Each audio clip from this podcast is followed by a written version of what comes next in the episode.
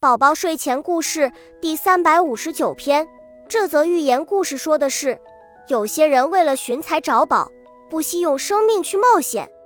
有只饥饿的乌鸦四处觅食，看见有一条蛇正熟睡在温暖的阳光里，便猛扑下去把它抓住。